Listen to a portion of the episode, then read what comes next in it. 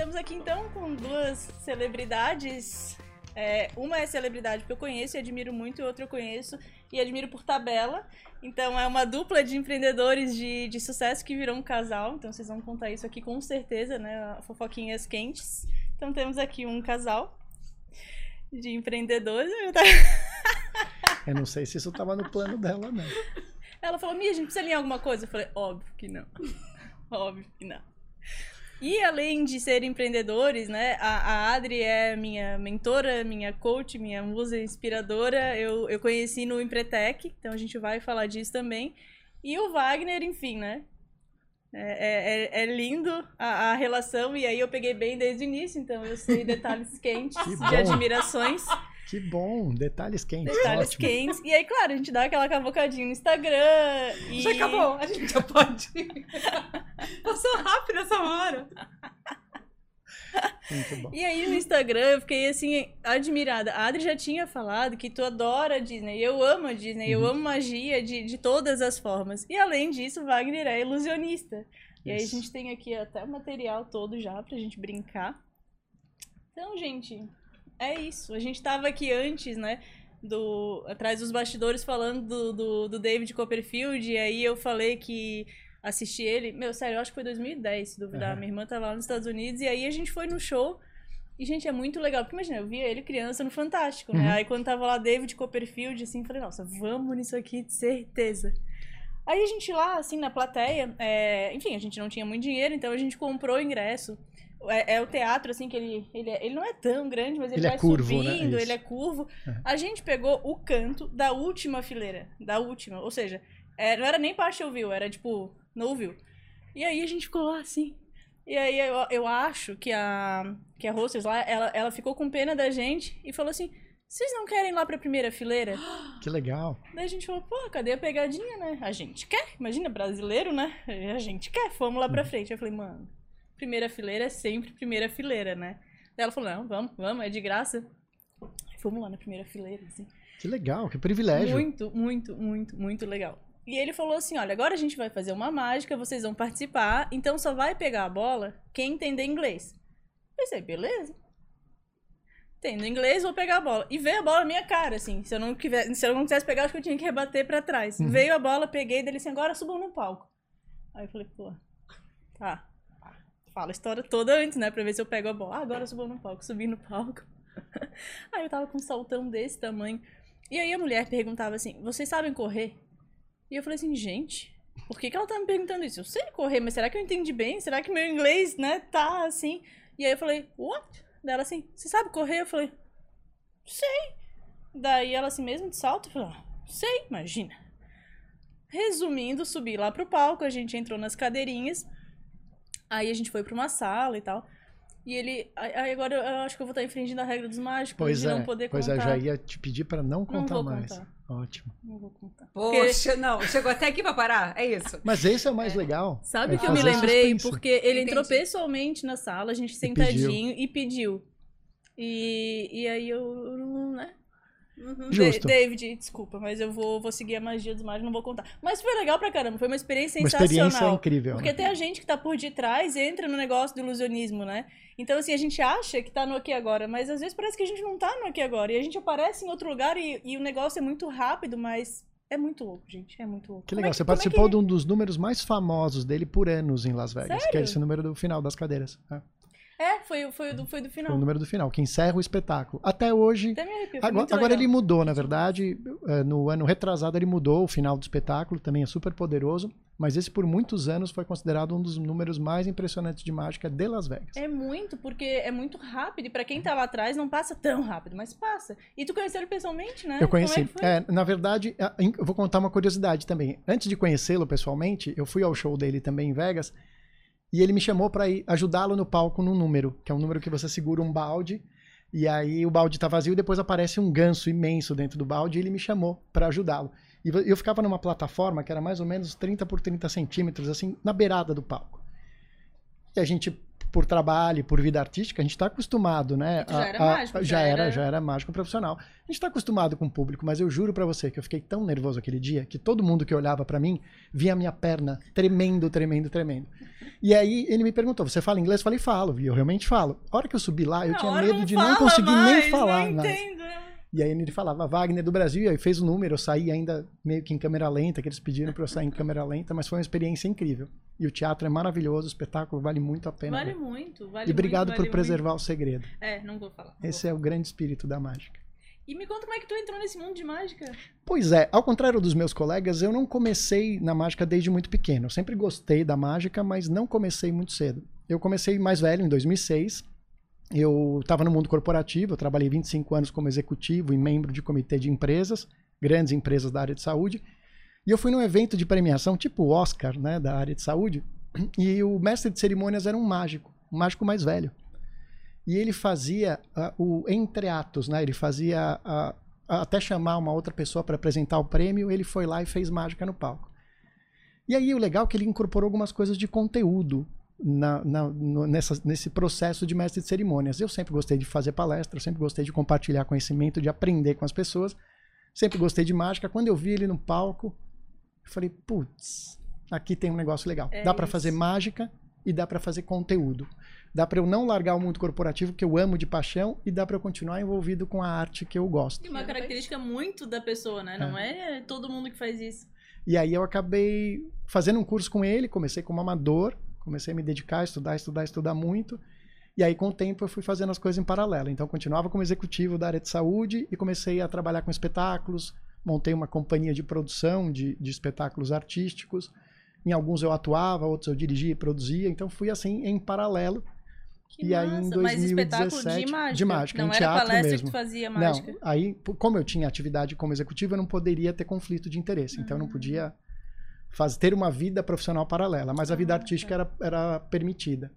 Então, aí, de 2000, e- 2006 eu comecei a estudar, 2010 eu montei a companhia. Em 2017 eu fiz a virada de chave de carreira. Larguei a vida de executivo e resolvi trabalhar com mágica e com palestras corporativas. 2017. 17. Ah, pouco? Faz pouco tempo. Que legal. Não, e eu vi o Instagram, né? Porque o Instagram é é a nossa vitrine profissional. Eu olhei assim e falei, nossa, sucesso. E aí me chamou muito a atenção o jeito que vocês se conheceram e o curso, né? É- Era o mastermind do, de palestra do Xian Chique, né? Chama Master Speaker. Master Speaker. Isso. Me conta. Ai, Ah, vai fazer a tímida agora.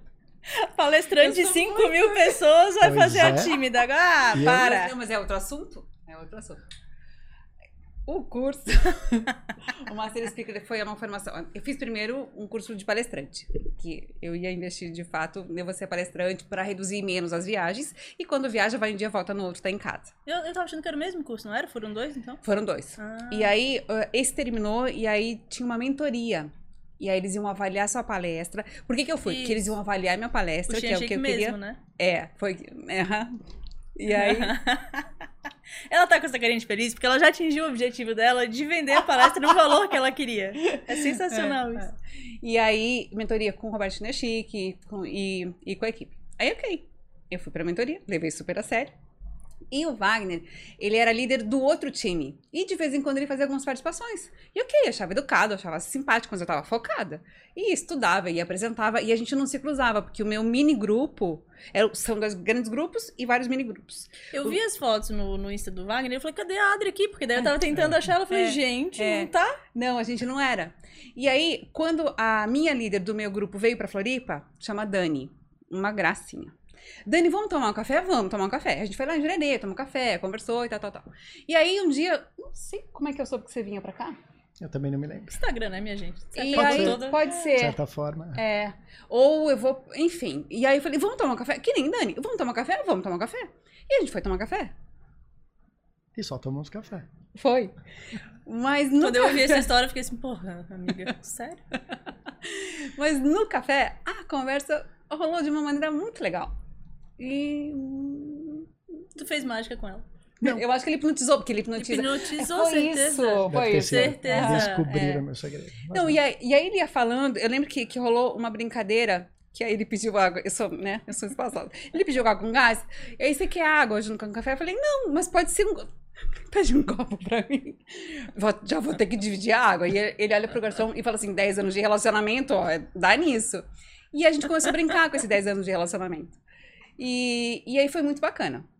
Mas não rolou nada nessa noite. Me levou até o carro, bem bonitinho, tava chovendo, bem romântico, né? Tava bastante. É. O clima, o clima era propício, mas não rolou nada. É. Ah, é. É. O que ficou mais legal, eu acho, também. Eu também, acho que eu tava de máscara, né? E eu nem tirei a máscara. Não, não, eu, sei, eu sei. Tá bom. Eu não me liguei de É tirar muita máscara. falta de experiência. É. Exatamente. Não, é a pessoa séria, né? Eu não vou tirar a máscara, não eu vou beijar, tomar não, café, eu não. vou tomar Café! café. Eu vou conhecer, eu vou conhecer, é bem isso. Já tomei água, já, já dividi a água. Enfim, e, e aí ligou alguma chavezinha. E foi, né? Foi aí. O que eu achei interessante foi que o próximo encontro foi logo. Que também, sabe aquele, aquele dia que você não pode, mas que quando você quer você encaixa? Tipo hoje, né? Né? Não dava e, e a gente fez dar. E aí é, eu tinha uma reunião às duas com os sócios lá na CAT. Uhum. E aí era um almoço, isso. E eu falei, ah, mas o lance é, é, é almoço cronometrado. Dia as Ou duas. seja, ela me expulsou da mesa a hora que A deu o gente vai almoçar, a dela. gente vai almoçar até as duas, duas horas. Vai. Ai, que horror. E eu ainda cheguei uns minutos atrasada. Tudo Nesse de dia. certo tava na agenda dela assim, ó, almoço, Wagner, Messa. Na agenda. Das... Das Das 12 às 12h45 às às 14. 13h55. É. E aí, ok, também. Depois ele voltou pra São Paulo e a gente começou a conversar. E aí as conversas aqui foram sendo mais profundas. Porque deve ter Continua. assunto esse homem, né? Inclusive a gente já vai Muito, entrar não, nisso. muito. Mas o mais legal é que a gente sempre conversou de tudo, né? Isso que eu acho que é, que é bacana também. Acho que a sinergia, né? E essa cumplicidade veio des- desse, desse monte de coisas para compartilhar, sabe? De história de vida, de trabalho, de visão de futuro, de história passada. Acho que isso que é legal também. Porque eu que né? não tem nada a ver com a relação, eu já tô aqui querendo saber dos cursos da Disney, do ilusionismo, da, da vida antes, da vida depois, dos planos, é porque da Adri eu conheço mais, né? Então, agora de, de ti eu quero saber detalhes. Mas tá, continua. Continua a história. Bom, e aí, acho que ah, Ah, o contato. Ela jogou a bola e não tem problema, eu tô acostumado. Mas eu acho que o legal foi assim, a gente foi criando muita afinidade, muita proximidade, e de novo, eu acho que o mais bacana é visão de futuro muito parecida, porque eu acho que é isso que também aproxima as pessoas, né? Não só o momento que você está vivendo, de você ter aquela atração, aquele momento especial naquele instante, mas de você também entender como é que o outro vê o mundo para frente. Eu acho que isso também que nos aproximou ainda mais. E aí foi uma consequência, uma coisa atrás da outra, se encontrando cada vez mais, conversando sempre o tempo inteiro. A gente adora conversar, os dois. Eu falo mais do que ela, por incrível que pareça.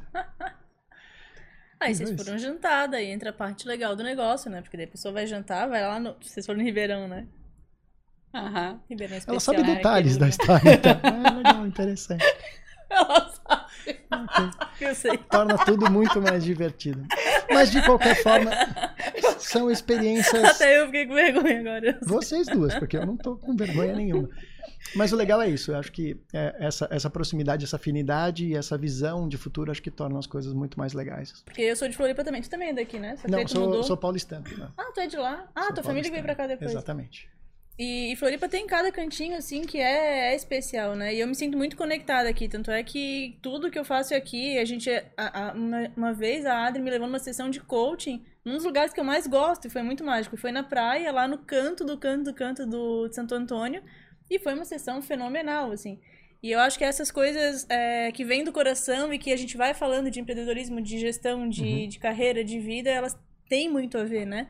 E uma coisa que eu sempre falo, é meu mantra, a gente não é, meu, meu e de todo mundo, né? A gente não é separado, pessoal e profissional.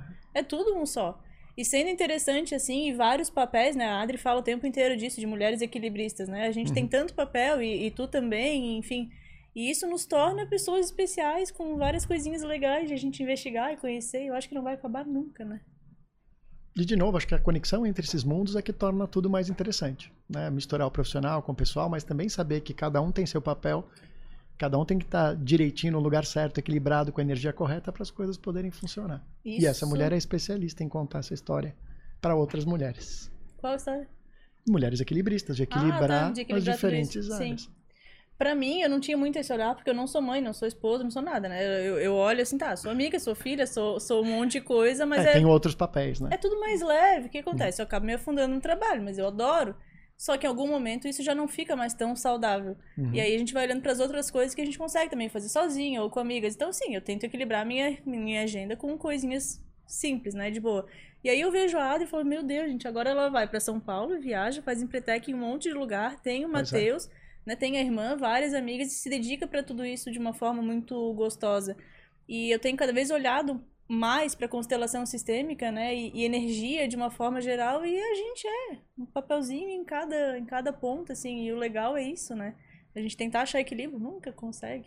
Nunca consegue. É uma, busca, é uma busca diária e quando a gente conseguir mesmo, a gente morre, né? Porque um dia vai Eu acho conseguir, outro dia não vai conseguir, outro dia. É uma busca contínua. Mas quando você consegue, é muito legal. Porque dá aquela sensação de plenitude, sabe? Ah, e saber que é temporário, que daqui a pouquinho vai desequilibrar de novo. É, É. e viveu agora, né? Respirar aquele agora. Exato. Tá, mas vocês contaram a história por detrás do curso. Como é que foi o curso do Chia Chique? O que, que pra vocês foi divisor de águas, assim? Eu, eu acho assim, eu tive a oportunidade né, de fazer uma vez o curso e depois ser coordenador do- da turma, né? Como ela falou, eu era responsável por metade da turma, então eram 100 mentorados, eu era responsável por 50 deles e a Adri estava do outro lado, no outro grupo. Eu acho que tem uma grande vantagem dessa experiência que é assim, eles têm uma metodologia muito eficiente para ensinar uma pessoa a como montar uma palestra com começo, meio e fim. Eu acho que a grande sacada deles, a grande fortaleza desse trabalho é, é, por mais que você tenha experiência profissional ou não, por mais que você faça palestra ou não, eles têm uma metodologia muito clara, né, muito específica, que é capaz de ensinar tanto uma pessoa experiente como uma pessoa que não tenha conhecimento de como estruturar uma palestra, de como estruturar uma conversa para que seja eficiente. Então, só por isso eu acho que, né, eu acho que já é interessante. Porque trabalhando nesse meio, a gente convive muito com palestrante e a gente vê muita gente boa, mas a gente também vê muita gente que precisaria de uma ajuda, né? Precisa organizar um pouco melhor o pensamento para tornar o trabalho mais eficiente. E o que eu acho legal também é que a gente também pode contribuir né, com isso. Eu sempre digo isso para a Adri. eu não- os palestrantes não são meus concorrentes, eles são meus colegas de trabalho. Uhum. Quanto melhor cada um de nós fizer o seu trabalho, mais o cliente vai valorizar esse tipo de serviço. A Sim, daí a classe gente ganha. leva a classe, é. exatamente. E, e eu faço isso também dentro da mágica. Então, eu, eu faço mentoria para palestrantes e faço também mentoria para mágicos. Mágicos empreendedores e mágicos palestrantes. e aí Mega as pessoas nichado. me falam: por que, que você vai ensinar um outro mágico a ser palestrante? Exatamente porque a diferença está nisso. Eu ensino é, um, um profissional fazer palestras usando mágica, porque tem mágicos que fazem palestra. Então é diferente o foco. E de novo, quanto mais gente estiver preparada aí fora, mais valoriza a classe, mais valoriza o trabalho. As empresas entendem o impacto positivo daquilo no resultado delas e mais valoriza as pessoas que fazem isso corretamente. Então, eu acho que a metodologia do, do é muito legal para ensinar essa organização de pensamento para você colocar sua palestra em pé. E, aí depois eu tive a oportunidade de trabalhar também como coordenador, ajudando né, na, na condução desses novos mentorados, que foi o grupo que a Adri fez parte. Que legal. Eu acho engraçado e triste ao mesmo tempo esse tipo de comentário, né? Como é que tu vai ajudar outro mágico a ser Pois e é. concorrer? Parece que as pessoas esquecem que quando a gente ensina alguém, a gente tá aprendendo mais do que ensinando. Uhum. E na verdade a gente sempre vai ficar um degrauzinho acima, né? Porque a gente continua aprendendo e Uhum. ensinando e ele tá aqui aprendendo e vai fazer isso. E aí a gente cria uma conspiração positiva ao invés de concorrente, É né? claro, porque se uma empresa contrata um palestrante e ele não vai bem, o que, que todo mundo entende? Não Odeio vale, a, palestrante. não vale a É. pena Não vale a contratar pena. palestrante. E todos pagam o preço. Agora, quando um arrebenta e fala, opa, valeu o investimento, a gente eleva a classe. Eu trabalho com, com RH, não sei nem se o Wagner sabe. Eu, eu mal me apresentei pro Pois Wagner, é. né? Mas eu vou aprendendo também É, com a Vai, conversa. vai abstraindo aí. E, e eu trabalho com RH já faz 2004, 2005, 2005. E aí, é, a gente cria estereótipos das coisas, né? E das pessoas, das funções. Então tem aquele estereótipo de RH. E eu fico o tempo inteiro tentando desconstruir isso, porque o estereótipo que cria normalmente é negativo, né? É bem raro alguém criar um estereótipo positivo de alguma coisa. E falo, gente, a gente pode fazer RH diferente, a gente pode fazer de uma forma mais ágil, mais gostosa, mais interativa, menos de cima para baixo, menos balcão de reclamação, tudo dá pra fazer diferente.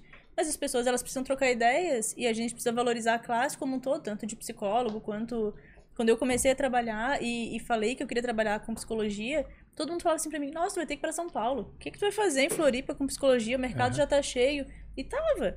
Só que tava cheio de psicólogo mega experiente falando as mesmas coisas e trabalhando de uma forma bem tradicional, bem padrão, o que ainda tem gente que gosta, mas teve lugar pro, pro novo, né? E quando a gente inova e traz essas coisas, misturando coisas que a gente gosta e que tem paixão, né? Imagina, mágica com palestra, com toda a experiência de trás que tu teve de, de, de corporativo, porque a gente Uhum. nunca vai jogar fora, Sem dúvida. né? E a Adri também trabalhava com um monte de outras coisas que conseguiu unir tudo numa palestra, que é basicamente o resumo da tua vida, né?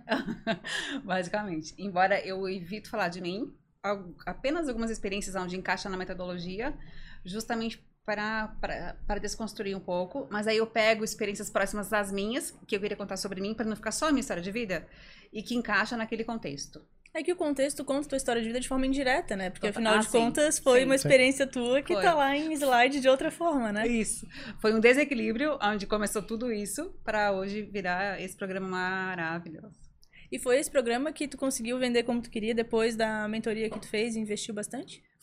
Uhum. É, porque assim, a palestra já, já era validada, já Uhum. tinha ótimos feedbacks, mas eu queria ter uma segurança de que realmente ela transformava, que resolvia e que a mulher conseguia equilibrar, além das avaliações. Porque às vezes a- as avaliações, claro que são super importantes, mas a, a mulher gosta de mim, então independente do que eu falar, ela vai avaliar bem.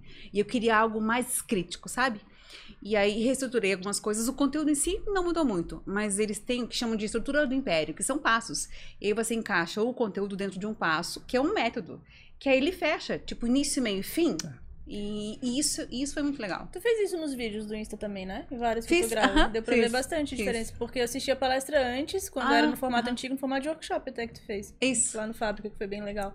E aí depois vi os vídeos e a pegada tá diferente, assim, É, né? Eu sempre é. gostei, mas agora dá mais.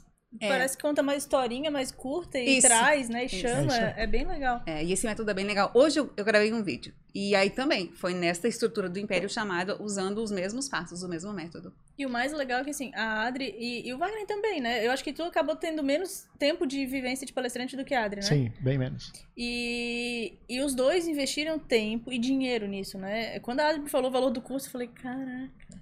E ao mesmo tempo é uma coisa que faz a gente ser diferente dos outros, porque enquanto a gente já é bom, vai se especializando cada vez mais, investindo dinheiro, tempo, energia, porque eu lembro a Adri estava destruída, assim, né?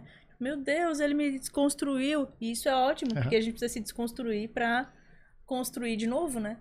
Exato. É a única forma de, de reconstruir de uma forma melhor. É, de uma forma é. melhor. Tipo, em Empretec, tem, rola uma desconstrução para depois construir de forma mais empreendedora e, ups, você não podia ter falado que ele vai começar em Empretec segunda-feira. Eu, eu- ah, é verdade. Começa segunda.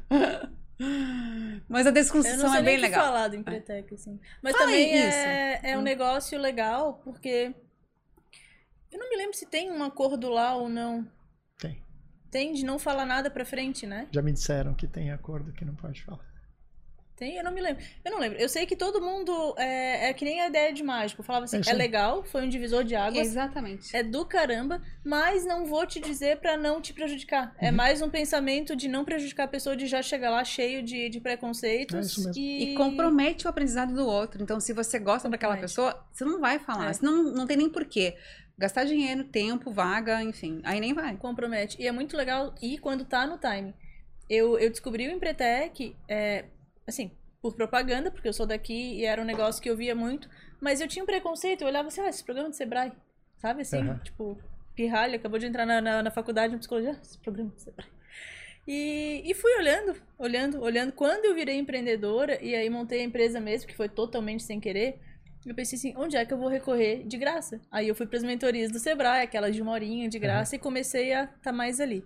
E aí eu tinha um cliente, que eu fiquei, eu fiquei com ele durante uns 5, 6 anos, e era uma relação muito próxima. E ele falava assim, Mi, tu tem que fazer duas coisas para tu continuar trabalhando comigo e a gente se entender bem. Uma é o Empretec e o outro é o Dale Carnegie. Ah, deu, cara. E aí, assim, eu era... Luiz? O Bel. Hum. E aí, eu. O Bel é o CEO da, da Keeper, que era esse meu cliente, e ele gostava muito, assim. Então, ele levava isso de uma forma muito entusiasta, sabe?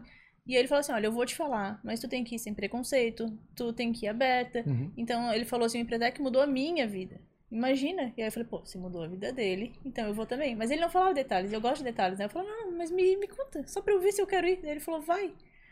Aí eu fui. E, e o Dale Carnegie, ele falava assim, vai, é legal. E, e esse curso do Dale, eu já via quando eu tava na distro, lá em 2000 e, sei lá, 7. E eu vi o curso e era um curso carérrimo, É. caro, caro, caro. E eu pensava assim, ah, vou pedir, né? Vai que eles pagam metade. Aí não pagaram metade. Eu falei, não vou fazer essa bosta. Eu não vou fazer. Anos depois, acho que uns 10. Aí eu tava lá com o Biel e ele falou assim, eu pago metade. Daí eu falei, pô, cliente pagando a metade do curso deve ser muito bom. Daí ele assim, e se tu não gostar, eu pago a outra metade. Poxa. Aí eu falei, sensacional, tomara que eu não goste. Não deu É, certo. não deu certo. Não, eu gostei. É. E aí são, são quase que os dois únicos cursos que eu vendo pros outros, sabe? Que eu falo, faça que vai mudar a sua vida. Empretec é um curso muito barato. Eu acho muito barato pra tudo que é, né? Tem subsídio, né? O Sebrae subsidia. É, mas pra gente que paga fica mil e pouquinho. E imagina, é uma dedicação inteira que a gente tá lá. Depois fizeram outros que eu acho legal também, né? O Startup Weekend, então é uma pegada assim. Mas o Empretec pra mim também mudou minha vida. Tu vai, tu vai curtir demais. Tu vai se fuder pra caramba também. Mas tu vai. Isso é bom. Tu vai. Tu... Ih, falei palavrão. Mas tu vai. Tu vai. Tu vai. Acho. Não é nem pelo palavrão, não. É é por dar spoiler, assim. Ah, não pode dizer que ele vai curtir? Pode dizer que vai curtir. Não pode dizer a outra parte. Que vai se fuder? É. Ah, tu vai! Todo mundo sabe que vai, gente. Não é fácil ficar lá uma semana. E aí, pra mim, o difícil era isso. É assim, ah, tu vai ficar uma semana focada. Tu não vai responder e-mail, Aham. tu não vai interagir com a tua empresa, tu não vai interagir com teus clientes, nem com teus funcionários. Eu falo, tá, como? Então, assim, me tranca numa caixa preta, né? E, e esse era o difícil pra mim, sabe? Pra eu parar a minha vida e focar noutra coisa que não era a correria do dia a dia. Acho que para todo mundo hoje em dia, né? Um dos maiores desafios é esse, a gente ter a capacidade de focar, de se concentrar em alguma atividade e abrir mão das outras. E às É. vezes acontece, né? Tem coisa que E a gente precisa, precisa, acontecer, a fazer. gente né? precisa escolher.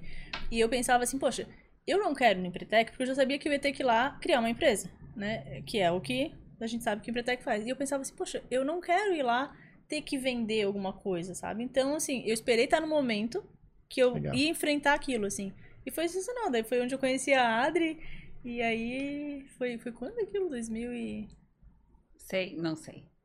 Ah, não Sou faz sou tanto tempo assim. Não faz Não, não tanto faz, não faz. tempo. Talvez lá no nosso grupo, talvez tenha um ano. Talvez. É, deve ter sido uns três anos, alguma coisa. E é engraçado, né? Porque assim, é, a gente se conecta de uma forma muito, muito legal. E aí eu falei, ah, Adri, eu já fiz curso de coach, eu já fiz um monte de coisa, mas eu nunca tive uma pessoa que me desse uma mentoria e fosse uma coach Uhum, De verdade. massa, né? de verdade.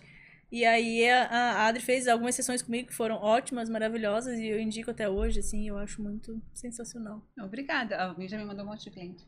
Você falou de cursos que você gosta, né? Que você recomendou dois. Tem um que eu acho que foi uma das melhores experiências eh, acadêmicas de formação e de desenvolvimento que eu tive, que foi o- foram os cursos no Disney Institute. Sim, Os cursos na estão Disney, na, na, é. na lista de. na wishlist. Eu, eu tenho eu trabalhei na Johnson Johnson, por exemplo, que é uma empresa conhecida eh, por ter seu, sua missão, visão e valores muito clara, Uhum. né? Que tem a história do credo. Eu trabalhei em grandes organizações, na, numa empresa brasileira, na Eurofarma, que também tem isso muito claro. Assim, é uma empresa familiar, então a missão, visão e valores deles estão muito claros, muito enraizados, né? E a primeira vez que eu vi na minha vida essa história toda de missão, visão e valores funcionarem Hum. 100, não vou dizer 100%, que 100% não existe, mas 95% foi Ah, na, Disney. É. Porque o mais interessante é que eles conseguem realmente adaptar os valores e a cultura para as pessoas. Então, é um, é um negócio muito engraçado que eles trazem as pessoas pelos valores que elas têm e depois desenvolvem as capacidades. Então, eles es- escolhem a pessoa e falam: a, capaci a tua tarefa é treinável. É. Mas os teus valores, se Não eles não tiverem adequado à organização, eles não são. A gente ouve um pouco né, disso, né? Inclusive que a gente contrata né, por competência e demite por comportamento. É, mas eu acho que essa história deles olharem com cuidado, com carinho, com, com coração mesmo para os valores, escolherem as pessoas às vezes que não são tão capazes quanto outras para as atividades, mas que tem uma conexão maior com a natureza daquela empresa, faz a Disney ser o que ela é, é hoje. Inclusive, eu, eu tive a oportunidade de trabalhar nos bastidores, trabalhei em alimentos e bebidas, trabalhei em loja, trabalhei em atração, trabalhei em, em guest relations, né, atendimento de, de convidados, que lá não são clientes, são convidados. E eu pude vivenciar isso. E aí, quando eu fiz o curso, a teoria, me chamava muita atenção quando eles falavam, e na minha experiência de mais de 25 anos como executivo, eu nunca tinha visto aquilo, eu falava, ah, não deve ser assim. E é assim. E é, né? Eu tive a oportunidade de conversar com, com cast members, né, com, com pessoas do elenco, que não são as mais fanáticas pela Disney, não são as mais felizes com o trabalho que elas fazem, mas elas sabem dizer a cultura da empresa, a missão delas naquele trabalho que elas estão fazendo. Elas entendem a importância delas dentro do, do ecossistema como um todo. Então, só por isso, eu acho que para gente que gosta de negócio, que gosta de, de corporativo, já vale a pena o investimento. E aí são todos os detalhes que você falou do encantamento né, da Disney. Eu acho que a capacidade da Disney é exatamente essa. É traduzir tudo que eles pensam e sentem de verdade para os colaboradores e para os clientes. E o propósito é muito lindo, né? No final das contas é levar felicidade, diversão para as pessoas e isso precisa ser genuíno, né? Sem. Senão o negócio não vai acontecer. Um dos primeiros livros que eu ganhei na vida, assim, eu acho que. Eu acho não, foi da minha mãe quando eu fui efetivada na distro. E aí é, todo mundo apoiava muito, assim. Ela me deu um livro que marcou que foi nos bastidores da Disney. Uhum. Bem curtinho, simples, uma delícia de ler, mas ele, ele mostra cada detalhe, né? Então, quando fecha o parque, e aí eles fecham tudo pra, pra reforminha, é mini reforminha, por exemplo, assim, ah, o cavalo ficou é, aqui nesse postezinho, deu um arranhadinho, já vai lá alguém e... E eu comparava muito com outros parques que eu conhecia, que estavam caindo aos pedaços, e eu falava, gente, é uma questão de detalhe, mas são detalhes que fazem diferença, né? E eu sou bem detalhista, então, eu- quando eu fui pra Disney, e aí eu fui quase todas, assim, é, eu sou apaixonada por isso, né? Além da, da coisa da, da magia, assim, é esse cuidado com as pessoas que é através do parque e de todas as relações lá, né? Os brochezinhos de primeira visita, de... Aham. Ah, é tanta coisa, né? O que mais chamou atenção lá no curso que tu fez? Tu fez vários, na Eu verdade, fiz né? dois. É, eu fiz dois. O, o- o- a- a- é, como é que pode traduzir? É, business approach, né? Approach para os negócios, a mentalidade deles de negócio, que é geral, e fiz o de liderança. É, que são, na minha opinião, assim, são transformadores. É, transformadores. Bora, amiga. Vamos Mas o, o que baixar eu, o dólar, né? o que, é, o que eu acho mais legal é assim, é, a Disney não é conhecida por pagar salários bons. Ela paga salários baixos, é o salário mínimo dentro da, da política americana.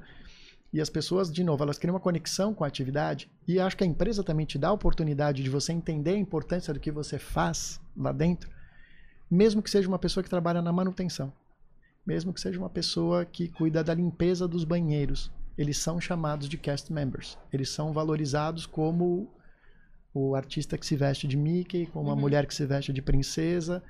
Então, todas as pessoas elas têm importância dentro da organização e elas têm a mesma importância. Existe hierar- hierarquia, lógico, mas acho que eles têm um sistema muito interessante de compartilhar valores e de reconhecer e estimular as pessoas. E Então, na prática, como é que tu visualizou isso lá? Era Eu- tudo função do líder e passando sempre? É. Tinha one-on-one? Quais eram os processos tem, que tinham? eu, eu fiz uma coisa que eu acho muito legal, que é o Opening Walk, que é o, o gerente geral do parque, que eles se revezam, tem vários, né?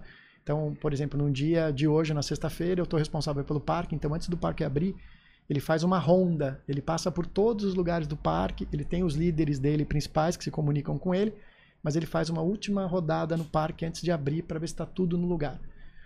E aí é legal porque você vê o quanto as pessoas são integradas independente da posição. né? A pessoa que está fazendo a manutenção, que está fazendo uma faxina, cuidando de limpeza, ela é reconhecida, ela é estimulada para fazer o trabalho dela. A cultura americana ela é muito assim, né? ela é muito gentil, né? ela Uhum. é muito, ó, obrigado por estar aqui, obrigado por ajudar. E aquilo se extrapola de uma maneira que é, você vê antes do parque abrir, você vê o sorriso no rosto das pessoas. Isso que mais me chamou a atenção. O parque não está aberto, eles não estão fazendo o papel deles para o convidado, mas eles já estão felizes. Então, por mais que tenha dificuldade e, e essa, e essa, e essa integração das pessoas, todo o gerente geral do parque ele anda com aquele pegadorzinho de lixo, se ele vê alguma coisa no chão, ele pega. Aliás, tem uma coisa interessante da, da distância das latas de lixo né, da Disney, que uma vez o Walt Disney, na porta do parque da Califórnia, ele ficou olhando, eles deram um negócio para as pessoas, se não me engano era uma bala, e eles olharam e começaram a medir quanto tempo as pessoas andavam com o papel segurando e quanto tempo depois elas jogavam no chão. E ele fez aquilo por alguns dias, mediu a distância média que as pessoas começavam a largar o papel e resolveu esti- estipular que a cada aquela distância, que se eu não me engano eram 17 metros, alguma coisa assim, você teria que ter uma lata de lixo acessível para as pessoas. Então é isso que faz parte da da cultura né, da Disney. Você fazer parte de um show, você trabalhar em função da alegria, né, do encantamento das pessoas e não interessa o papel que você faça, você é muito importante. Mesmo quem estava no escritório, mesmo quem faz back-office nos hotéis, nos restaurantes, eles são tratados da mesma forma. E acho que é isso que torna tudo tão especial. Esse ambiente todo ser preparado para funcionar. Aqui em Floripa tem dois palestrantes, é, o Cláudio e o Vicente, não sei se vocês conhecem. Eles também já, né, viajaram um monte e, e, e tenta, eles tentavam, pelo menos na época que eu contratava eles, ali, alinhar é, planejamento estratégico e atendimento ao cliente com as questões da Disney. Acho que eles trabalhavam junto, depois separaram, enfim. Aí eu não me lembro se foi o Cláudio ou o Vicente, mas um dos dois resolveu ir na, na cidade lá, que não é bem perto ali do parque, né? Mas é outra cidade que ele pensou assim, poxa, eu vou lá ver da onde veio isso, eu quero ir nas origens. E ele Uhum. ficou num hotelzinho bem chumbreca, assim. E aí, quando foram receber a reserva dele, vira assim, poxa, brasileiro, o que, que tem no Brasil? Guaraná. Vou receber ele com Guaraná. Gente, sei lá onde é que o cara achou um Guaraná na. Antártica. Não tinha absolutamente nada no quarto. Ele falou que era super simples, mas tinha ali o Guaraná Antártica falando assim: esperamos por você, né? Então é essa hospitalidade toda que eu acho que devia ser da cidade, que o Al né, viveu ali e aí pegou pra, Possivelmente. pra, pra, pra colocar na Disney, não sei. Porque a Disney é, original, ela é toda pequenininha, fofinha, a primeira lá, né? Tudo ruim. A outra também é, mas a outra já é um palácio, né? Ela já foi construída de uma outra forma, né? Pensando em É, várias coisas. pensamento mega pra frentex. E isso que é o legal, assim, a gente pegar em cada detalhe e ver que, na verdade, é, não é questão de palácios. Eu falo muito isso pros clientes. Eles chegam assim, ah, não, agora a gente vai botar RH, agora a gente vai ter, vai ter aqui um Google. Eu falo, gente, será que é isso? Será que é um tobogã que as pessoas querem? Será que é cerveja liberada? Ou será que é uma outra coisa? Uhum. Porque senão vai virar uma palhaçada, né? Floripa já tá assim, né? Floripa já tá cada empresa disputando de uma forma muito louca. Além de salário, é, tá tudo muito atrativo pra tentar atrair desenvolvedores, né? Programadores. Uhum. E aí eu penso assim, poxa, a gente tá aqui numa startup, né? Eu presto consultoria pra startup na maioria dos casos. A gente é uma startup legal pra caramba. O que, que a gente tem de legal? Vamos vender isso pras pessoas pra atrair, porque assim, não vamos botar tobogã, não vamos dar cerveja de graça, não vamos dar milhões de dinheiro. Jogos. Jo o que, que a gente tem, né? De fato. Então, assim, a gente tem um propósito genuíno, uma ideia genuína de fazer esse softwarezinho mudar o mundo de alguma forma. Se alguém acreditar nisso e vier, que, né? Beleza, veio. Agora, se vier por dinheiro, pelo Palácio, Mega Master, cara, vai daí pra uma empresa outra, né? Uhum. Gente. Ah, eu quero Vamos. mágica, Wagner! lá, então, vamos lá. Que nem criança aqui. Aham. Porque daí a gente tá falando de mágica antes de entrar, e ele fala, ah, me dá papel. Eu, eu tô desde o início do negócio. Que horas tem? Ó, tô desde o início do Vamos negócio lá. olhando pro papel. Ó, é, tem uma folha de papel A4, se vocês quiserem pegar uma e fazer também, pode fazer a minha. Olha, o povo pode consegue dobrar. ver ali, será? Eu acho que conseguem. Ó, pode pegar uma folha de A4, dobra no meio primeiro, né? Depois dobra no outro sentido para ficarem quatro partes iguais. É uma boa. Eu já fico aqui pensando na pegadinha já. Tem não. adivinhar Não, o- confia. Ó. Agora divide esse papel em quatro partes. Você vai ficar com. Não tem problema se não sair perfeito. Não, os meus estão saindo bons até. É, olha que legal. A hora que você. Isso, termina. Ai, já. Deixa eu, não tem problema. Isso não vai fazer muita diferença no final. Olha só que legal. Eu tenho um dos temas que eu mais utilizo como palestrante é a gestão de mudanças. Por quê? É, O que acontece é, é, o mundo sempre mudou muito rápido, de forma muito veloz, muito intensa e muito frequente. Especialmente depois do que a gente viveu no ano passado, essa, essa percepção de mudança aumentou. Né? A gente falava, ah, mas estava tudo bem, estava tudo sob controle, e agora veio a pandemia e transformou nesse caos. Isso é mentira. Né? A gente sempre conviveu com essa instabilidade, com essa imprevisibilidade das mudanças. E o legal é a gente entender que a mudança ela é muito importante para a nossa evolução. Tudo que aconteceu na nossa vida geralmente foi, de importante, foi impactado por alguma mudança relevante. Eu gosto sempre de ci- citar Charles Darwin, né, que dizia que não é o mais inteligente que sobrevive, nem o mais forte, mas o que é mais suscetível às mudanças. É a tal da teoria da evolução das espécies. E alguns pensadores administrativos depois falaram que não é só o mais inteligente e o mais forte, mas o que melhor se adapta às mudanças. Isso torna a gente diferente. Essa nossa capacidade de entender o que acontece no ambiente externo, se adaptar, se tornar melhor para aquela situação, isso faz parte do nosso desenvolvimento. E muda até a configuração do cérebro, né? Pois Tem é. desenhos que mudam. E aí, o legal que eu, quando eu falo sobre gestão de mudanças é que eu costumo falar de quatro pilares que sempre tiveram presentes nas vezes que eu vivi mudanças e que as coisas funcionaram bem e outros e as outras vezes que não funcionavam bem essas mudanças importantes da organização, esses elementos não estavam presentes. Então, durante 25 anos eu fui gestor de grandes empresas, trabalhei e vivi muita mudança, inclusive quatro fusões e aquisições, que é barra pesada para quem conhece o mundo corporativo.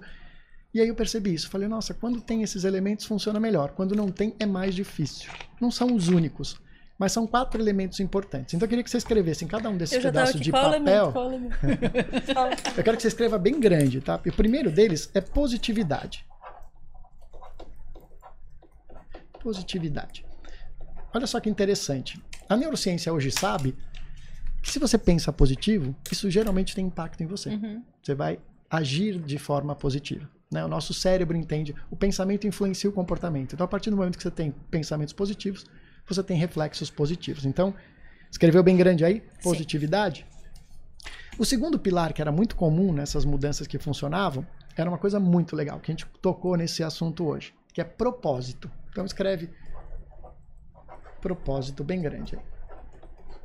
Propósito. O que, que eu quero dizer com isso? Ter objetivo claro. Se você tem um objetivo claro do que você quer, é muito mais fácil você saber para onde você está indo e chegar no lugar que você gostaria de chegar. Então, ter essa visão clara de onde, on- onde, como, porquê, quando, como, isso é importante para a gente entender com que mudanças a gente vai lidar e quais não. Porque é tanta mudança ao mesmo tempo que você não consegue gerenciar tudo. Então, separa as que são mais importantes. E as que são mais importantes geralmente vão estar ligadas com o seu propósito. O terceiro é resiliência. Já dá vontade de ficar perguntando coisa aqui da vida quando tá falando isso. Resiliência. Olha que legal. Resiliência é um termo que vem da física. Né? A Adri, a gente estava conversando sobre isso outro dia. É um termo que vem da física, que Aprendi com ele, que significa. da física. É, o que, que significa assim? Resiliência é você tem um material de X e ele sofre uma pressão, um estresse de fora. E aí, depois que esse estresse, essa pressão passa, ele volta ao formato inicial dele, a posição inicial dele, a forma inicial dele. Isso é resiliência para a física. O que, que a gente fez? A gente adaptou para o desenvolvimento humano, que seria essa capacidade de a gente sofrer uma pressão do ambiente, a gente sofrer um estresse do ambiente, e depois que isso passa, a gente volta para a posição original, mas melhor do que a gente era antes. Então, o desenvolvimento humano se apoderou do termo da física para dizer que a gente sai melhor de uma situação depois que passa por ela. E o último, Ô, querida, ele já não falou sabe. ainda. Tá Tô roubando. ligado, tô o ligado. quarto pilar é empatia. Por quê, Mi? Tudo que a gente faz na vida vai ter interação com outras pessoas.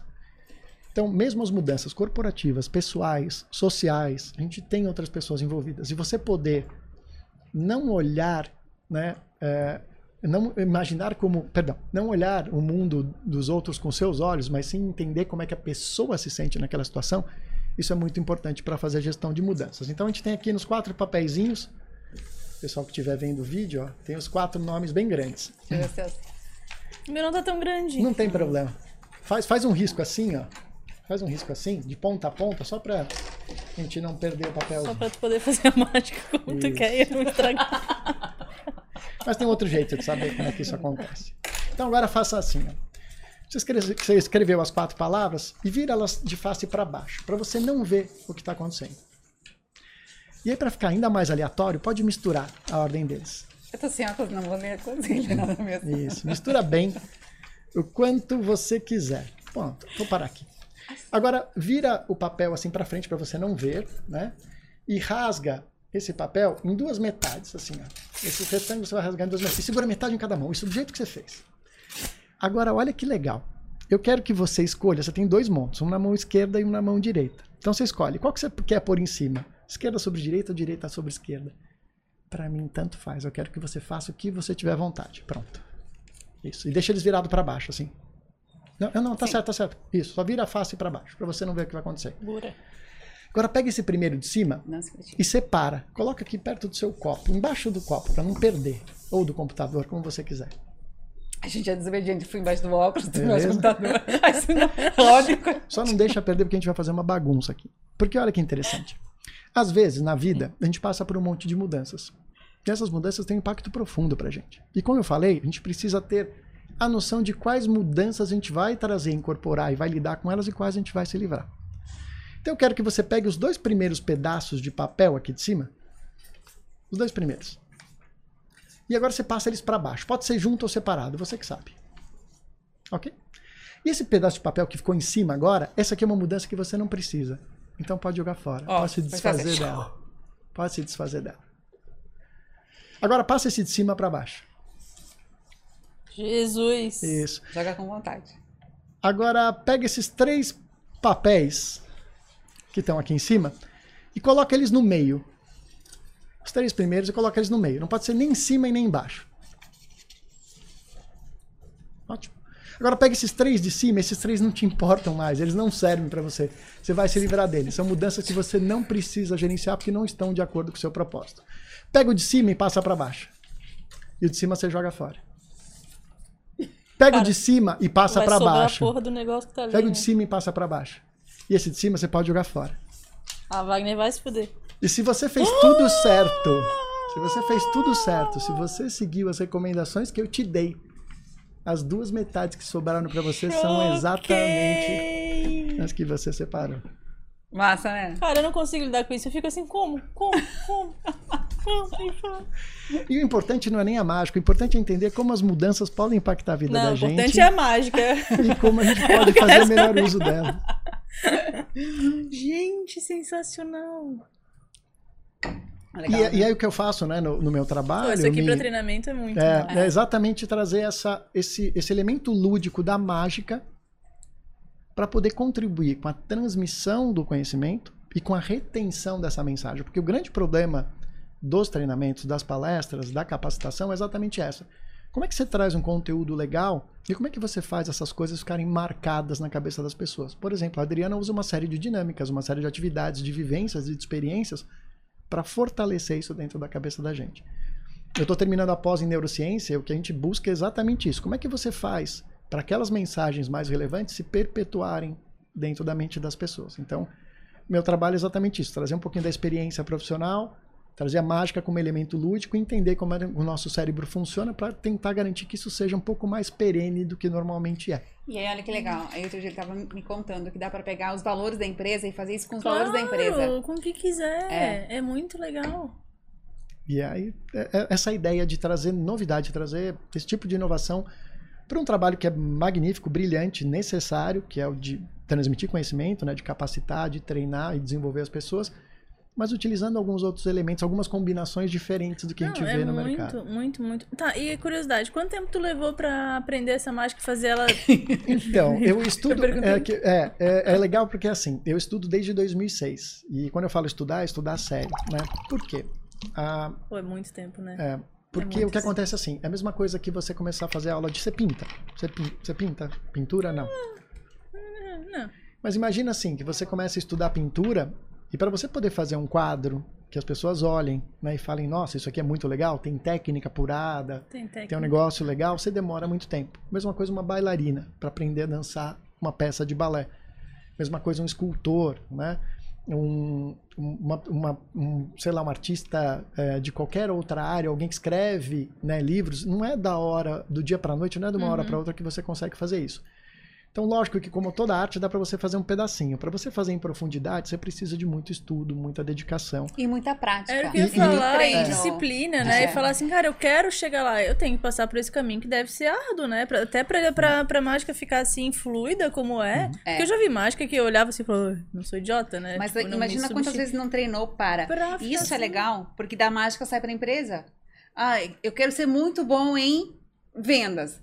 Treina. Eu quero ser muito bom em oratório. Treina. Gente, então a gente vai ser imagina bom. 15 anos fazendo isso e não é o foco, tu não ganha dinheiro como mágico, né? É, não, eu tenho, eu continuo fazendo espetáculos, parei por causa da pandemia, tenho a, a empresa ainda para produção, mas não, não é minha, minha Daquela fonte dá dinheiro de renda. é. não, não é, eu tenho colegas que vivem de maneira brilhante da profissão, sendo só artistas, é que eu resolvi misturar os dois mundos. Mas e é muito massa. Eu, eu conheci um, um, um mágico sensacional. Eu nem sei se chama mágico ou ilusionista agora. Não sei se tem certo. É, eu não É a sei. mesma coisa. Mesma coisa, né? É mesmo. Tá. E aí. é que alguns gostam de ser chamados de um jeito ou de outro, mas no fundo. É, eles porque uma não- vez eu li um negócio que assim, ah, mágica, mágica não existe, é ilusionismo, porque na verdade é, mas ah, poxa, tão legal. Vou chamar de mágico. E aí eu contratei um mágico pra uma festa de final de ano. Porque era Legal. sempre assim, ah, festa final de ano de empresa, ai que saco, né?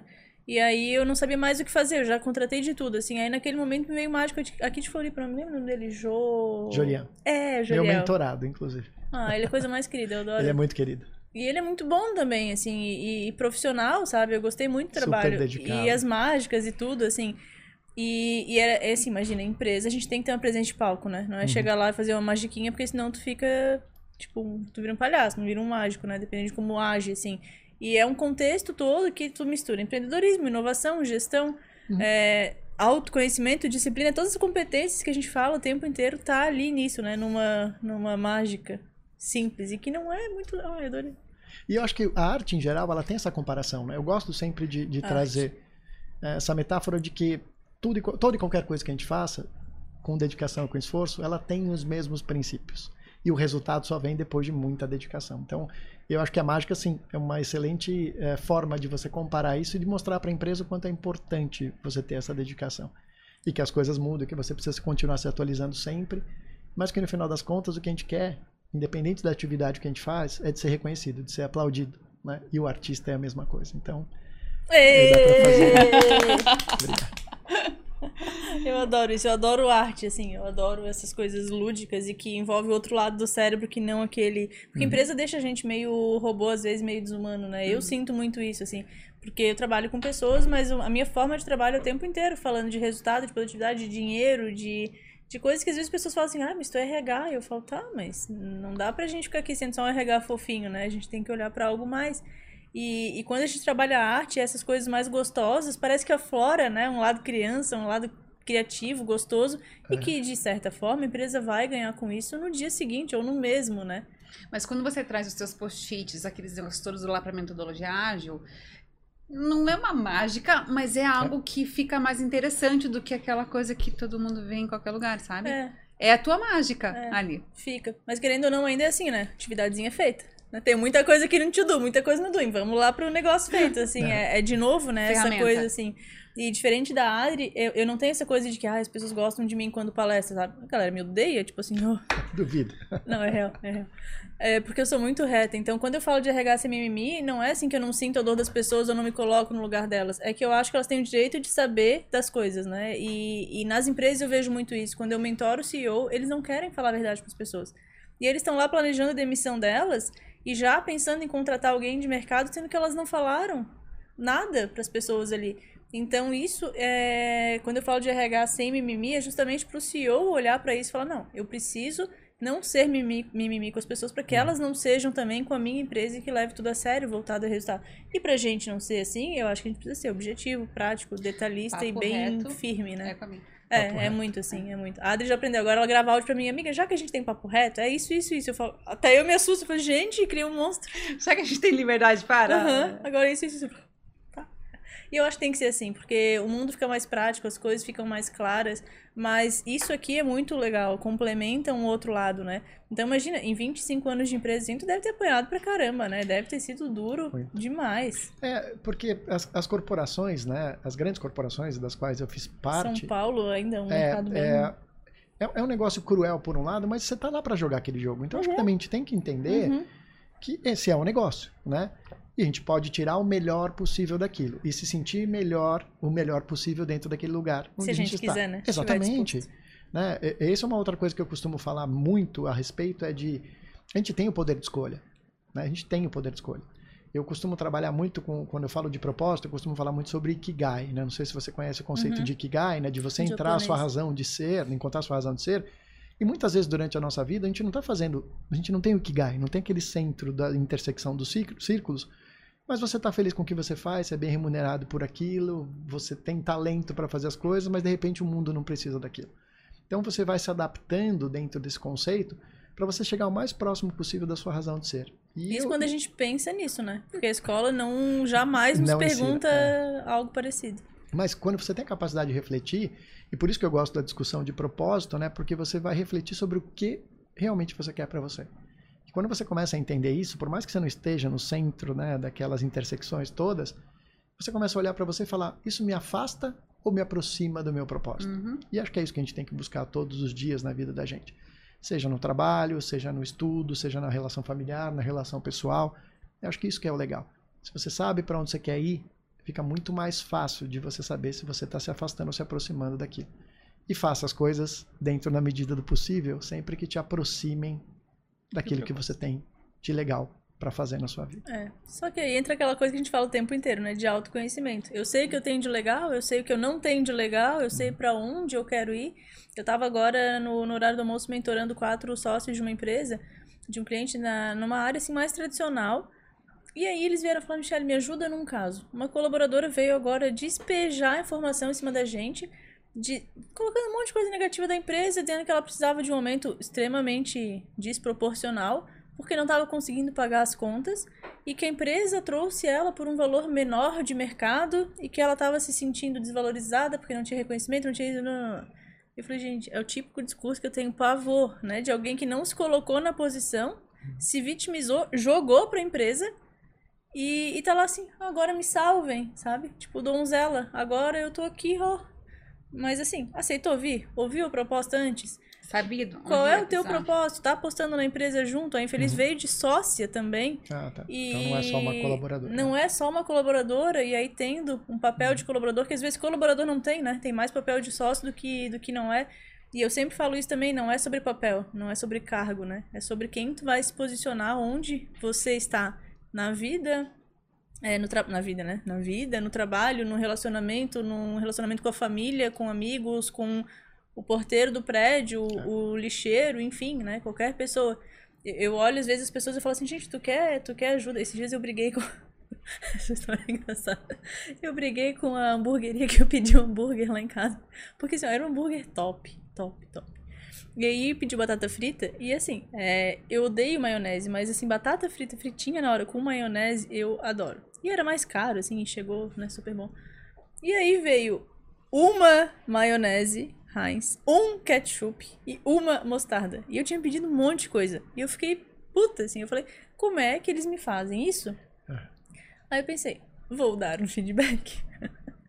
vou lá bem bonitinho, conversar com eles no Instagram, internamente, né? Eu não, eu não gosto de expor, assim.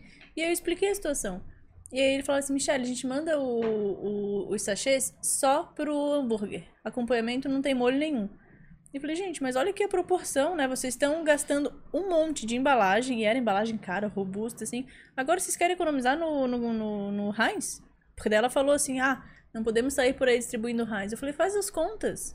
É, ou coloca lá no, no iFood a opção de quero ketchup, quero mostarda. Porque, por exemplo, eu joguei a mostarda e o ketchup fora. Aí é, eu falei assim, faz que nem os restaurantes sushi. E aí Uhum. vai... E aí ela começou a se abrir para aquilo. E aí eu me sensibilizei dela. Ela falou assim, olha, é, desculpa, a gente é uma empresa familiar tentando sobreviver na pandemia e tal, tal, tal. Daí eu pensei, ai, não vem com esse discurso vitimista, né? Entendo, Uhum. mas assim... Que tá todo mundo passando pela Tá mesma todo coisa. mundo passando por isso, se tu abrir um negócio, seja coerente na, na proposta como um todo. E aí eu falei pra ela assim, olha só, eu entendo, eu gostei muito, muito, muito da comida. Se tu quiseres mentoria de graça, eu faço pra ti. Que legal. E aí eu falei assim, de graça não. Troca de um hambúrguer, porque eu acho que a pessoa não dá valor pra tudo que é de graça, né? E aí a gente ficou falando no WhatsApp e tal. É, Resumindo, pessoa nem tchum, nem tchum da mentoria de graça. Oi, é uma mentoria cara, gente. É cara. Eu não cobro Vale, barato. É, é. é, se vale, acho que vale, né? Tá no Vale. mercado até hoje. Mas assim, é cara, eles nem tchum. Daí outro dia eu fui lá pessoalmente pra pegar hambúrguer, porque daí é pertinho de casa, né? Eu não quis pedir pelo iFood, fui lá. E aí eu fui pra conhecer o dono também. Daí eu falei assim, oi, eu que sou a Michelle. Ele, ah, tá, minha sócia tá falando contigo. E aí trocando ideia e tal. E aí também, de novo, falei, né? Aí eu falei assim, olha só. Posso trocar o ketchup e a mostarda por maionese? E ele falou assim, sim, é isso que os nossos clientes fazem. Eu falei, não, Oi. não, não, não. Aí eu comecei de novo, né? A dar dica pra pessoa, falar, falar, falar. Gente, ele não queria. Ele não queria. Tudo que eu falei ali enquanto meu lanche esperava, achando que eu tava ajudando o ser humano, ele tava cagando. E aí eu falei, beleza. Aí outra coisa que eu falei, né? Eles servem um, um milkshake de 700ml. Quem é que vai comer um milkshake de 700ml depois de um lanche Um daquele? conjunto, né? Aí eu falei, gente, faça um menor. Coloquem a diferença pouca de dinheiro, que é o que o Bob's faz e todo mundo. Então já testaram no mercado, façam igual. Não. Não temos copo personalizado pra isso. Ah, Ok. cara. Aí eu falei assim, tá bom. Então assim, ó, se um dia tu quiser fazer empretec, vai lá, tomara que tu pegue a Adri. e enquanto isso eu... Então, pelo menos isso não vai acontecer comigo. É. Eu não, vou Não. fazer com ela. Mas quando eu indico. É, tu não, não é. Mas quando eu indico, eu falo assim, gente, faz com a Adri, porque é que nem eu falo em, em psicologia, né? Eu indico terapia. Mas o terapeuta tem o dom de ou elevar a sessão ou Uhum. deixar aquela coisa de, ah, não, a classe de psicólogo é tudo horrível porque eu não gosto, né? Mas eu tô falando demais no meu, no meu negócio aqui. Que ótimo. Que ótimo. É, eu não, não falo muito, não sou muito falar. É verdade, é verdade. É verdade. É aham, mesmo? É aham. verdade. Aqui não parece, mas tá, tá tudo bem. Não, eu tô te achando super à vontade, super em casa. não, eu tô Ah, eu, tô, eu fico em casa. É. o ambiente é legal, vocês são É. legais, eu gosto. Mas eu, eu amo, amo, amo de paixão a história das pessoas. Então eu tava quase É. que assim, ai, Wagner, vem morar pra cá, pra gente poder conversar e virar amigo. Eu- eu- meu plano é, em função das demandas de trabalho, é passar metade do tempo aqui, metade em São Paulo. Ah, Se as que coisas massa. continuarem caminhando assim, essa é a tendência. Ah, que legal. Eu e a Adri volta e meia, assim, a gente sabe falar, e no final a gente tá falando de um monte de coisa, e fala, onde é que a gente tá, onde é que paramos mesmo. Mas a história agora- das pessoas é. Isso, desculpa te cortar, Não. por favor, mas agora com essa possibilidade de trabalho digital, que é uma coisa muito maluca, né? Por isso que eu falo que as mudanças elas são muito importantes, imprevisíveis, não tem como segurar. Eu nunca me imaginei fazendo uma palestra para uma câmera. Apesar de já ter trabalhado com conteúdo né, digital nas empresas que eu trabalhei, de ter feito palestra, de ter feito vídeos de treinamento, instrução, a minha vida como palestrante, mesmo quando eu estava nas empresas, né, mesmo quando eu estava no corporativo, sempre foram presenciais. A gente não pensava na possibilidade digital. E hoje, ela faz parte do negócio. E quem não se adaptar vai ter problemas, vai ter problemas sérios. Então, isso também é legal, né? Essa, Uhum. essa nossa capacidade de adaptação para esse novo conteúdo, e de certa forma, é o que você faz também. É, se adaptar para poder fazer as coisas Sim. funcionarem. E, gente, eu me adaptei tão depois. O, o Jimmy, que tá aqui atrás das cortinas, é, ele já me ajudava no marketing desde 2016. E ele falava assim: me grava vídeo.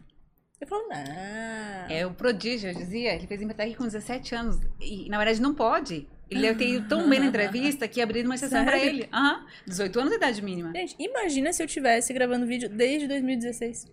Pois é. É. Eu fui fazer isso na pandemia, quando a água bateu na bunda, e eu falei assim, gente, eu tô no físico a vida inteira, eu Uhum. não tenho foto porque eu chego, trabalho, vou embora e não fico lá me, me vendendo. E eu me desesperei, porque eu não tinha nada pra mostrar, não tinha nada de prova social pra mostrar no, mostrar no, no Insta. Aí eu fui pegando resquícios lá do LinkedIn, na época que 2010, e a galera da, da Distro lá que eu trabalhava, de empresa de tecnologia, já tinha mania de colocar. Aí eu fui, fui respirando, assim, mas a gente tem uma resistência, tem uma resistência, uma, uma facilidade de ficar no conforto. Pra mim é confortável essa vida de correr fisicamente, porque eu não preciso me expor tanto na internet, que eu não gosto. Mas eu tenho um propósito, né, que é fazer um, um RH diferente. E hoje, falando com o cliente, ela assim, ai, Michelle, a gente tem trauma de RH. E eu falei, eu entendo. E ela assim, a mulher não deixava nem a gente falar RH. E eu falo, cara, não é sobre como tu vai falar o exatamente. negócio, né? O que tu vai fazer. E aí, é, eu, eu gosto muito de moto, né? Eu tenho moto e o, É, o Jimmy falava assim, "Mi, vamos na loja da Harley gravar uma moto, vai ser, uma, uma- um vídeo, vai ser muito a tua cara. Eu fui, assim, bem contrariada. Um dia gravei um videozinho bem micho. E lá é linda. Nosso primeiro café foi lá. Nosso primeiro café foi lá. Aham. Nosso primeiro café foi lá. E então, assim, essa resistência de mudança é muito grande, né? A gente pode olhar pra tudo na vida. Só que não deu clique aqui. O quê? Pois é. Que Ah, bom. não É. deu clique. no Folgo em primeiro café. saber. Uh. Mas foi muito legal, porque foi nosso primeiro café depois do Empretec. Eu não sabia como é que era a Adri, né? Porque eu pensei, nossa, vai vir aquela, aquela mulher me dando nos dedos aqui também, né? E aí ela bem fofinha, ela assim, não, teu aniversário é em agosto, então eu vou te dar uma sessão de coaching de presente. Lembra? Tu me deu uma sessão de legal. coaching. Eu já Lembro. sabia quanto custava o coaching. Eu pensei, ah, já me dei Ah, Presentão. É já, verdade, já é verdade, é Uhum. verdade. Uhum. É. E, e assim, é, não é caro, né? Era um valor alto, mas que valeu bastante a pena, assim. Mas por quê? Porque eu tava pronta pra mudança, eu já não tava mais naquela zona ali de. Então, assim, a chapuletada valer a pena, né? Que a gente paga pra isso. Com muito carinho, com Ah, afeto. Com muito carinho. Vamos fazer uma mágica final pra gente fechar? Pois é, pois é. É, podemos fazer? Ó, eu vou pedir para vocês pegarem um objeto simples, um anel. Eu já tô com. É isso. E aí, assim, E o que é legal é colocar a mão para cima, assim, né? Os dedos abertos. Então a gente tem cinco dedos, né? Normalmente, mas imagina que teu polegar é o dedo número um, indicador do- indicador 2, médio 3, anelar 4 e o mindinho, ou mínimo, 5, tá? Então eu vou pedir daqui a pouco para vocês mudarem esse anel de lugar. E vocês vão fazer assim, sempre para o dedo que tiver do lado. Então, se você está no dedo indicador, eu falar anda três vezes, você pode fazer um, dois, três, né? Tipo é, médio, anelar e mínimo, ou pode fazer um, dois, três, pode fazer né, médio, indicador médio, e assim por diante. Você vai andar. O que, que não pode fazer? Não pode pular dedos. Não pode pular do polegar para o anelar, por exemplo, e não pode pular do mindinho, né, do mínimo para o polegar e vice-versa. Então, sempre andando no dedo que tiver ao lado. Tanto faz para um lado ou para o outro, ok? Então, Então agora eu quero que vocês escolham um dedo onde vocês vão colocar. Eu vou olhar vocês fazendo, não tem problema, mas o pessoal que ficar em casa, eles não vão, eles não vão Vamos saber escolher. que eu estou vendo o que eles estão fazendo. Mas assim, escolhe um dedo qualquer, o dedo que vocês quiserem e coloque o anel. Até hoje eu não sei o nome dos dedos, sabia? Ele falando já me É, confundo. mindinho, mínimo, tanto faz. Ele vai pôr número. É, aqui, o que a gente vai fazer agora é o seguinte: o, ane- o dedo que você escolheu, você vai andar o número de casas que ele representa. Então, se você colocou no polegar é 1, no médio é 3, no mindinho é 5. Então, eu coloquei no indicador, eu vou andar duas vezes. Uma, duas. Tá certo? Não sei se contou 5? Acho que não. Não. Conta de novo. Um, dois, três.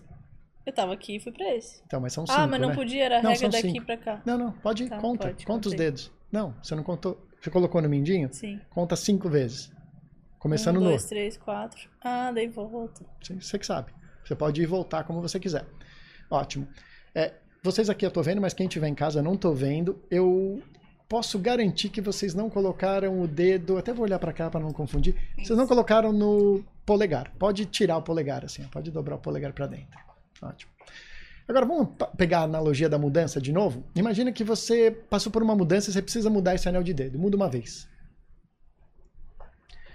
Agora veio outra mudança importante, dessa vez numa outra esfera que você não esperava, você tem que mudar o dedo de novo. Muda de novo. Pro Uma lado vez. que você quiser. Uma vez. Uma vez, isso. E agora, mais uma vez, veio mais uma mudança, você mudou a terceira vez. Olha, sem olhar para vocês, eu tenho certeza que o anel também não está no dedo indicador. Pode baixar o dedo indicador. Isso. Agora, você achou que estava tudo bem, que estava tudo tranquilo, mas as mudanças são imprevisíveis, inevitáveis e você teve que mudar mais uma vez. Muda mais uma vez o anel de dedo.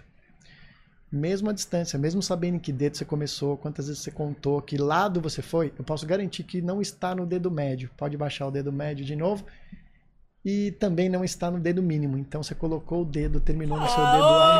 Oh! que demais, né?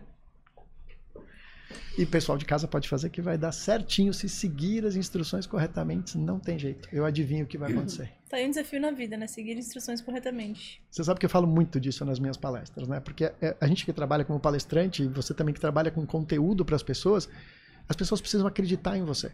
Né? Acho que uma das grandes ferramentas que a gente tem para poder transformar e desenvolver as pessoas é a confiança. Se elas confiam no que você está dizendo, se elas entendem a profundidade daquilo que você está falando, é muito provável que ela pegue né, o âmago daquilo e tente colocar em prática. Porque se não confiar, não vai tentar colocar em prática. E se não tentar, nunca vai saber se funciona. Eu e Acho como que é que essa... elas vão confiar na gente? Pois é. E aí eu acho que é a conexão, né? Que eu sempre converso muito disso com a Adri também. Eu acho que o grande papel da gente é fazer todo o possível para as coisas que nos conectam com as pessoas e nos afastar de tudo que nos desconecta das pessoas. E eu acho que o meu segredo no Empretec é esse, sabia? Porque como eu sou apaixonada pelo programa, Uhum. acredito nas pessoas, talvez mais do que eu deveria. E aí fica fácil para mim conectar com Muito quem, com quem tá de fato ali Mesmo que conectado. seja com chapuletada, cara. Conecta com chapuletada também. Eu tomei algumas. Pelo amor ou pela dor, né? E aí essa conexão é muito importante. Em qualquer relacionamento, mas no trabalho também. Mas a gente consegue fazer isso quando a gente tem confiança mesmo e acredita na gente. Porque eu olhava a Adri assim e falava, cara, é muita confiança. É muita autoconfiança. E não era no nível nem perto de arrogância. Era de confiança mesmo, assim. No sentido de que sei o projeto, sei das pessoas, sei do que eu tô falando. Então ela quase falava assim, ó, cala a boca, reduz esse, a sua insignificância. E era, né? Porque Uhum. assim, vamos, vamos entender a hierarquia aqui, né? Tem uma pessoa que já fez isso aqui milhões de vezes. Aí. Tem eu lá querendo falar assim, não concordo? Não, né? Nem se coloque aqui. Então, é, a gente só consegue passar essa imagem e transmitir autoridade se a gente sabe o que tá falando, se já testou, se já fez, se, se confia na gente mesmo, né? Eu tô rindo porque ela, é, é que na turma dela tinha uma, uma jovem, ela era bem jovem e muito teimosa. E eu fui, né? E aí na sexta-feira, no, no quinto dia, a menina continuava teimosa. E aí fo- foi indo, eu falei, tá, para tudo. Com base no que você não concorda? E não tinha base, eu sabia que não tinha. Aí ali eu precisei, ali eu perdi, um- ali eu perdi um pouco da delicadeza, não. Mas ali eu precisei colocar ela no lugar dela, porque ela não tinha base nenhuma. Era só o fato de, ah, eu não concordo que o copo deveria estar aí. Ok. Com base em quê? E não tinha base. E E aí. meio sem base, né? Cala a boca. Não atrapalha. Ai, não concordo. É que o da escola da É, é. É que o grupo me olhava, ninguém mais aguentava ela. E eles me olhavam, você não vai fazer nada, você não vai fazer nada, você não vai fazer nada. Aquilo era, faz alguma coisa. E, E a Adri já avisa, ela já começava o curso falando assim: olha, sempre vai ter aqui. ah, como é que tu fala? O chapeuzinho do teimoso, né? O teimoso. Ela já o fala- presidente do o Clube presidente do. Clube dos Teimosos. Porque deve, ser, deve sempre ter um infeliz, né? Sempre tem. E ali ela tava. E aí a Adri fala, falava. Não, eu, ela assim. eu comecei a chamar ela de presidente antes, né? Fala, presidente! Fala, presidente! E ela não se ligava. Fala, presidente! E ela não se Ah, e ligava. mesmo assim ela não percebeu. Não. Não, não. Não, ela aí era muito foi uma. teimosa. É. Ela era muito. Mas, mas o que eu acho legal também é isso, né? É, trabalhar com desenvolvimento humano implica nisso, Aham, nessa dinâmica aham, que a gente tem aham. que entender ah, que a gente tem para dar, mas também sempre tem para receber. Eu Acho que essa, essa dinâmica também é importante para a gente que trabalha com palestra, com treinamento, com desenvolvimento, para entender, olha, por mais que eu esteja aqui contando mais a respeito de algo que eu sei em um pouco mais de profundidade, talvez por um pouco mais de tempo, um pouco mais de estudo, isso é sempre uma troca, é sempre via de mão dupla. E acho que quando as pessoas conseguem entender esse jogo, fica muito mais fluido, muito mais fácil e, e muito mais recompensante para todo mundo. E adulto aprende o que quer. Assim como o teu ex-mentorado não, não queria. E aí, isso pra mim, felizmente, tive excelentes mentores no Empretec. O próprio Jacir, Uhum. o Norton. O Norton dizia assim, Adri, não gasta a vela com defunto ruim. Era Sim. o termo. E eu queria salvar... Não, todo mundo veio aqui, me ajudar. Assim, até me ferrei tanto que, ok. E aí, assim, tem, tem os que querem. Aí, nesses eu vou. Eu, mas eu vou completamente. Mas o que não quer, às vezes tá ali forçado, ou porque alguém queria que ele fosse, ou porque o chefe pagou pra ver se ele toma jeito na vida. A pessoa não quer. E aqui, ok, bom dia, bom dia, tá ali. Mas eu vou hum, focar em quem realmente quer aprender, em quem quer desenvolver. A presidente não queria. Então, por isso que eu dava uma ignorada. Mas na sexta-feira não mais pra ignorar. E... Ela tava desafiando já, né? É, é, é porque ela, ela queria chamar atenção. Uhum. E aí ninguém tava dando atenção. Aí foi a forma que ela encontrou. Mas, mas de olhar isso, tem uma razão pela qual, por trás, mas realmente a minha energia não vale quem não quer. A minha energia, o meu tempo, a minha competência, a minha experiência, deixa eu direcionar para quem quer desenvolver, para quem quer aprender, para quem quer ganhar mais dinheiro. Ok, aí conta comigo, eu vou 100%. É o mesmo caso do cara do hambúrguer. Ele não queria, ele não pediu. Esquece, eu tava ali exatamente, tentando é. resgatar um defunto. eu não queria falar, mas eu, eu também já cansei. Eu, eu já nem ofereço mais. Porque se a pessoa não pergunta, porque ela não quer nem saber. Ela O não Bel me falava isso, me ajuda quem quer. É, e eu falo, aí. não, mas aquele ali vai É. dar certo, confia em mim. Não demite ainda, confia, confia. É, não.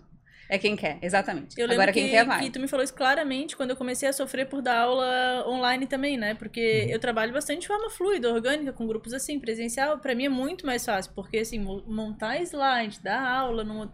nossa, me mata. Na pandemia eu comecei a fazer, mas eu já dava aula antes em ED formal. Então, assim, eu ia pra São Paulo, gravava vídeo, mas assim, não tem interação. Então eu já Uhum. sabia que eu tava lá gravando num TP, beleza, não sofria. Agora, ter pessoas atrás de um computador com a tela fechada, que elas estão nem aí pro que tu tá falando num curso caro que elas pagaram, que elas estão ali despendendo, nossa, aquilo me matava. E eu falei, Adri, o que, que eu faço? Ela falava, ignora, dá, dá bola pra quem tá te dando bola, né?